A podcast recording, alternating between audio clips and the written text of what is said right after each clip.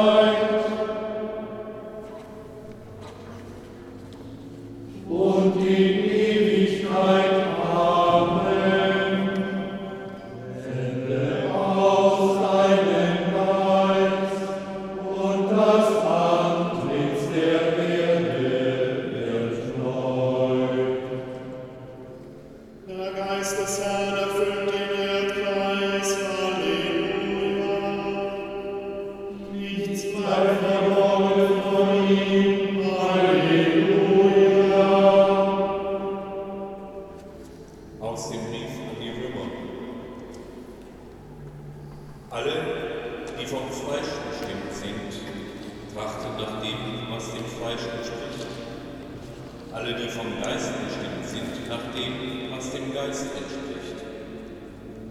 Das Trachten des Fleisches führt zum Tod, das Trachten des Geistes aber zu Leben und Frieden. Denn das Trachten des Fleisches ist Feindschaft gegen Gott. Es unterwirft sich nicht dem Gesetz Gottes und kann es auch nicht. Wer vom Fleisch bestimmt ist, kann Gott nicht gefallen. Ihr aber seid nicht vom Fleisch, sondern vom Geist bestimmt, da ja der Geist Gottes in euch wohnt. Wer den Geist Christi nicht hat, der gehört nicht zu ihm. Wenn Christus in euch ist, dann ist zwar der Leib tot aufgrund der Sünde, der Geist aber ist Leben aufgrund der Gerechtigkeit. Wenn der Geist dessen in euch wohnt, der Jesus von den Toten auferweckt hat, dann wird er, der Christus Jesus von den Toten auferweckt hat, auch euren sterblichen Leib lebendig machen, durch seinen Geist, der in euch wohnt. Wir sind also nicht dem Fleisch verpflichtet, Brüder, sodass wir nach dem Fleisch leben müssten. Wenn ihr nach dem Fleisch lebt, müsst ihr sterben. Wenn ihr aber durch den Geist die sündigen Taten des Leibes tötet, werdet ihr leben. Denn alle, die sich vom Geist Gottes leiten lassen, sind Söhne Gottes.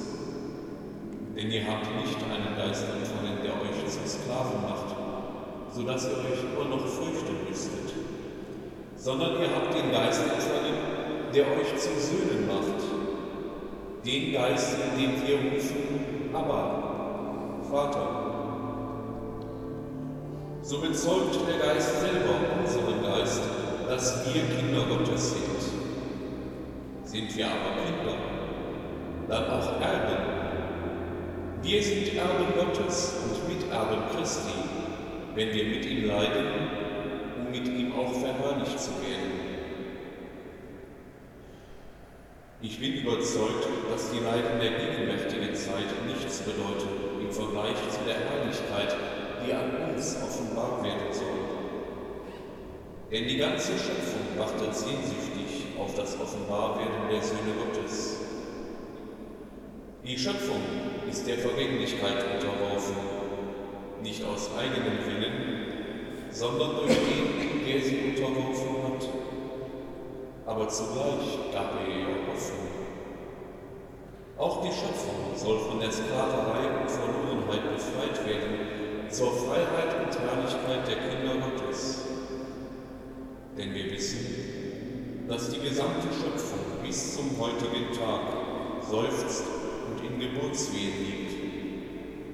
Aber auch wir, obwohl wir als Erstlingsgabe den Geist haben, seufzen in unserem Herzen warten darauf, dass wir mit der Erlösung unseres Leibes als Söhne offenbar werden. Denn wir sind gerettet, aber in der Hoffnung. Hoffnung aber, die man schon erfüllt sieht, ist keine Hoffnung. Wie kann man auf etwas hoffen, was man sieht?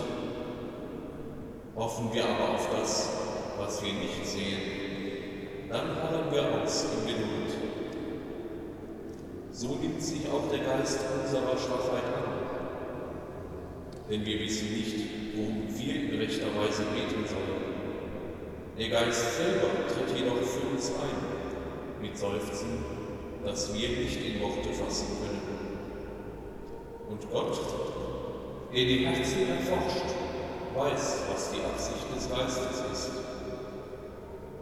Er tritt so, wie Gott es will, für die Heiligen ein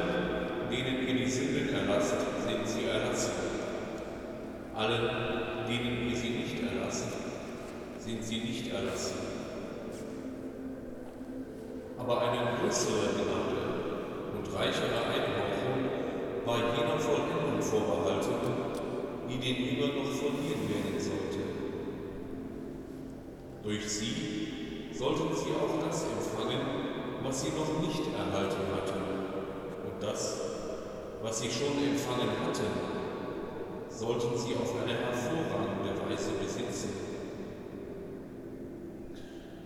Wie ist es also zu verstehen, dass der Herr, der ihnen schon gesagt hatte, alles, was ich von meinem Vater gehört habe, habe ich euch geoffenbart, ihnen den Heiligen Geist verspricht, Geist verspricht mit den Worten, noch vieles habe ich euch zu sagen, aber ihr könnt es jetzt nicht ertragen. Wenn aber jemand kommt, der Geist der Wahrheit, wird er euch in die volle Wahrheit führen. Wollte der Herr etwas sagen, er habe ein geringeres Wissen oder er habe vom Vater weniger gelernt als der Heilige Geist. Aber er selbst ist doch die Wahrheit. Und der Vater kann nichts sagen, der Geist nichts lehren, ohne das Wort. Darum ist geschrieben, von dem, was mein ist, wird er nehmen. Denn der Sohn gibt das, was der Geist vom Vater empfängt. Es handelte sich also nicht darum, eine andere Wahrheit zu nehmen oder eine andere Lehre zu verkünden. Aber die Fassungskraft jener, die belehrt wurde, musste vermehrt werden. Die Beständigkeit jener Liebe, die alle Furcht vertreibt, musste verstärkt werden, damit sie die Wut der Verfolger nicht fürchtete. Das begannen die Apostel wirklich brennender zu wollen und wirksamer zu können, nachdem sie mit einer neuen Gnadenfülle des Heiligen Geistes erfüllt waren.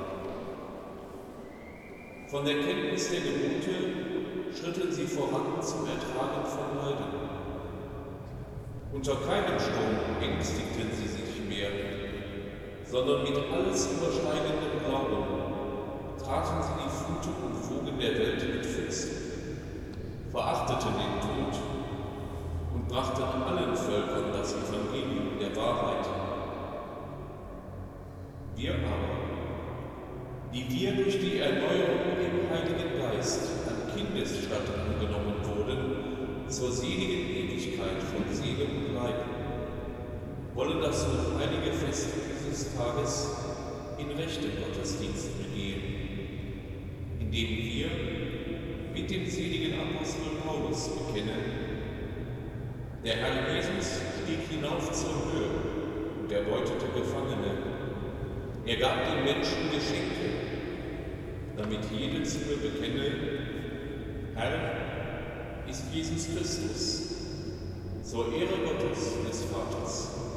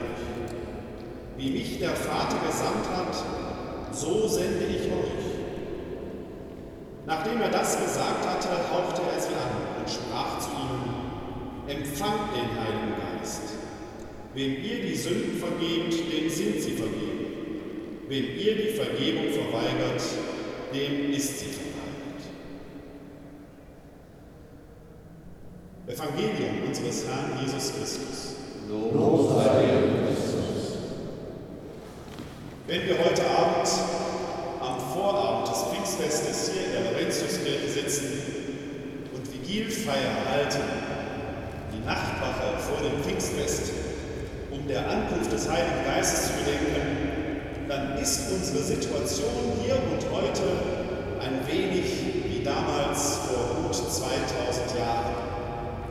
Wir sitzen hier hinter nahezu verschlossenen Türen. Sie sind zwar reingekommen, aber heute mussten wir die Tür schließen, denn auf dem Laurentiusplatz wird gefeiert. Und hier in der Kirche können wir das Fest von draußen hören als Hintergrundmusik. Das mag den einen oder die andere vielleicht stören. Die Veranstalter haben mich vorher gefragt, ob sie ganz aufhören sollten. Und ich war der Meinung, wir können die Freude draußen auf dem Platz nicht unterbinden und hier drinnen freudig weiterfahren. Denn die Freude, die draußen auf dem Platz herrscht, ist auch Lebensfreude. Und sie ist für uns ein Bild. Denn das, was wir als Hintergrundmusik erleben, ist gewissermaßen ein Zeichen für uns. Ein Zeichen für den Heiligen Geist selbst vielleicht. Wir haben es in den Texten gehört, von Paulus, von dem Römerbrief und von Leo dem Großen in seiner Pfingstpredigt, dass der Heilige Geist längst in uns ist. Aber ich weiß nicht, wie es Ihnen geht. Häufig nehmen wir ihn im Alltag vielleicht gar nicht wahr. Er ist halt da, so wie wir ein- und ausatmen. Das Ein- und Ausatmen selbst ist eigentlich Zeichen dieses Geistes, denn er, Gott selbst, hat durch seinen Hauch Lebensatem in Adam und Eva seinerzeit geblasen und in einem ähnlich schöpferischen Akt überträgt Jesus, wie es gerade im Johannesevangelium erzählt wurde, den Geist auf seine Jünger. Er haucht sie an. Dieses simple Zeichen des Anhauchens bringt das Leben in die Welt. Die Welt erlangt durch den Hauch Gottes Leben und wir, Christgläubige, wissen, dass in diesem Atem der Geist Gottes selbst anzieht. Heiliger Geist heißt nicht umsonst auf Lateinisch Sanctus Spiritus. Spiritus, das ist der Atem, der uns bewegt. Etwas, das selbstverständlich in unserem Leben vor sich geht. Über das Einatmen brauchen wir uns keine Gedanken machen. Genauso selbstverständlich hält uns der Geist Gottes am Leben. Aber was hat das jetzt mit der Musik draußen zu tun, die uns so schön oder vielleicht auch manchmal etwas störend den Hintergrund hier für unsere Vigilfeier heute liefert? Es war eine großartige Entdeckung, die man vor etwa 30 Jahren in der Astrophysik gemacht hatte. Man hatte große Antennen aufgebaut, um das Weltall hineinzuhorchen. Man hatte Signale empfangen und ein Signal, das man sich lange Zeit nicht erklären konnte, das große Hintergrundrauschen. Ein diffuses Geräusch, ein diffuses Signal, das überall im ganzen Weltall gleichermaßen vertreten ist. Lange Zeit hat man darüber gerätselt, was dieses Hintergrundrauschen bedeutet, bis man herausfand, es ist die Spur zum Urknall. Es ist das, was man heute noch vom Urknall in der Schöpfung wahrnehmen kann. Leise und doch unüberhörbar. Wenn wir Christen über den Urknall sprechen, dann wissen wir, wer diesen Urknall verursacht hat. Materie, Energie sind ja nicht einfach aus dem Nichts heraus entstanden, sondern gerade darin ereignete sich ja die Schöpfungskraft unseres Gottes. Das Hintergrundrauschen, das wir heute noch in der Schöpfung vernehmen können, ist ein Zeichen für die Gegenwart Gottes die ganze Zeit hindurch. Und Gott hat sich nicht einfach zurückgezogen. Dieses Hintergrundrauschen in der Schöpfung zeigt uns heute noch an, dass Gott wirkt. Genauso hat es Paulus im Römerbrief ja gesagt, im Geist liegt die Schöpfung auch jetzt noch in Wehen und seufzt auf Das Hintergrundrauschen heute für uns kommt draußen vom Laurentiusplatz und soll uns daran erinnern, dass nichts in dieser Welt so selbstverständlich ist, wie wir es annehmen. Die Hintergrundmusik des Laurentiusplatzes kann uns daran erinnern, dass der Geist in unserem Leben die Hintergrundmusik spielt. Sie ist immer da, eigentlich unüberhörbar und doch sind wir nur allzu oft in der Lage, dieses Hintergrundrauschen des Geistes auszuhalten. Und doch ist er da. Und noch etwas kann uns die Musik aus dem, auf dem Laurentiusplatz werden. Wir Christen unterliegen manchmal einem großen Irrtum. Wir vergotten die Stille zu sehr. Stille ist etwas Schönes und sicherlich spricht Gott auch zu uns in der Stille. Das ist keine Frage. Aber er ist auch da, wenn es lernt und wenn Geräusche da sind und wenn man sich manchmal die Ohren zu halten möchte. Denken Sie an Pfingsten. Es trat ein großes Brausen auf, ein Sturm, und der Geist Gottes kam wie in Feuerzungen auf die Apostel nieder. Wenn da Stille war, ich weiß es nicht. Die Apostel jedenfalls konnten danach nicht mehr still sein. Sie haben die Türen aufgebrochen, sind auf die Straßen und Plätze Jerusalems gegangen und haben voll des Geistes das Evangelium verkündet. 3000 Menschen, so heißt es in der Apostelgeschichte, bekehrten sich an diesem ersten Tag. Die Kirche war geboren. 3000 wurden getauft am ersten Pfingsttag. Auch wir wollen nun unserer Taufe gedenken.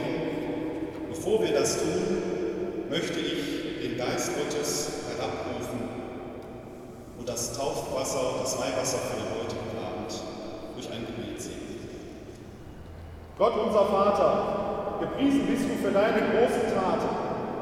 Wunderbar hast du uns erschaffen und noch viel wunderbarer erlöst. Du hast uns das Wasser geschenkt, damit es das dürre Land fruchtbar mache und uns Menschen an Leib und Seele erquicke, im erfrischenden Trunk und im reinigenden Bad. Dir sei Preis, Dank und Ehre. Gepriesen bist du, Vater, du hast das Wasser in den Dienst deines Erbarmens gestellt. Du hast dein Volk durch die geteilten Fluten des Roten Meeres geführt und aus der Knechtschaft Ägyptens befreit.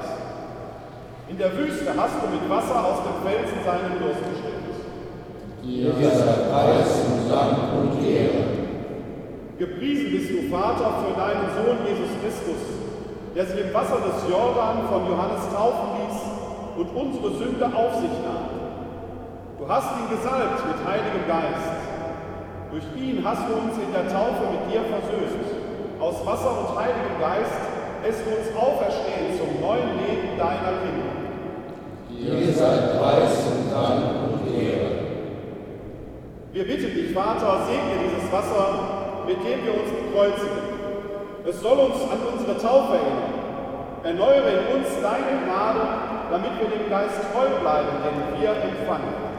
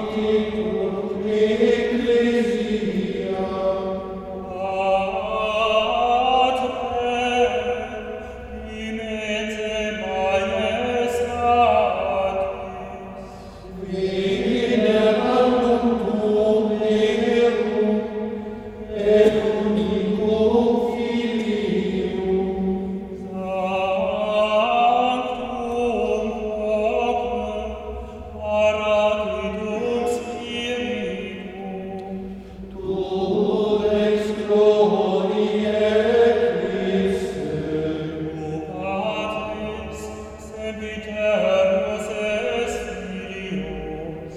Tu ad liberas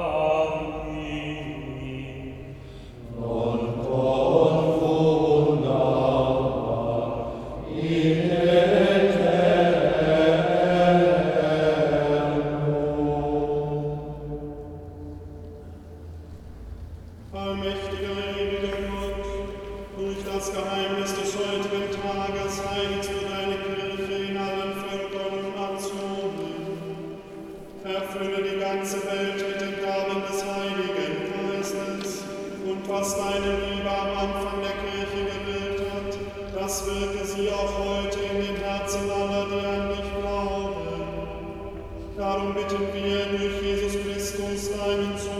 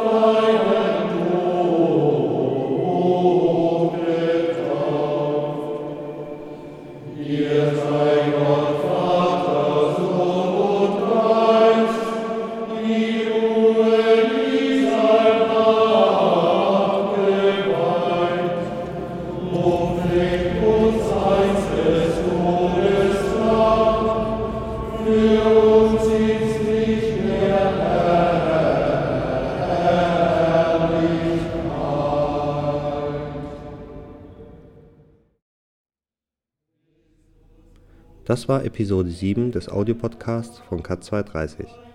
Weitere Infos unter www.cat-2-30.de